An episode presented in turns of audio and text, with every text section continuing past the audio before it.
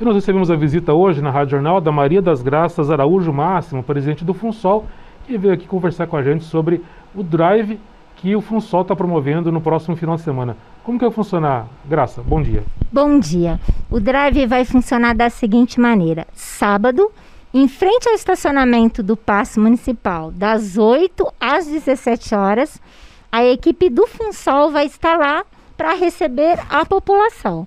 Nós estamos solicitando, né, pedindo para a população itens como alimento, lataria, bolacha, bala, é, brinquedos, mas a população fique à vontade se quiser levar alimento, cesta básica, fralda geriátrica, todo item bem-vindo. Sabe, a gente costuma falar que sim, poxa, mas eu só tenho aqui um pacote de bala. Um pacote de bala faz a diferença né?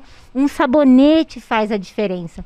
Porque quanto mais pessoas doarem, mais nós vamos conseguir é, aí ter um número grande para poder depois, no dia 8 de dezembro, fazer aí um mega repasse aos nossos projetos sociais.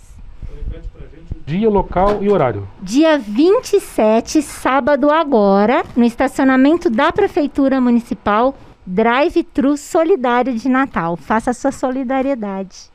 Obrigado. Nós conversamos com a Maria das Graças Araújo Máximo, presidente do FUNSOL, falando a respeito desse evento importante para a nossa cidade. Prestigie.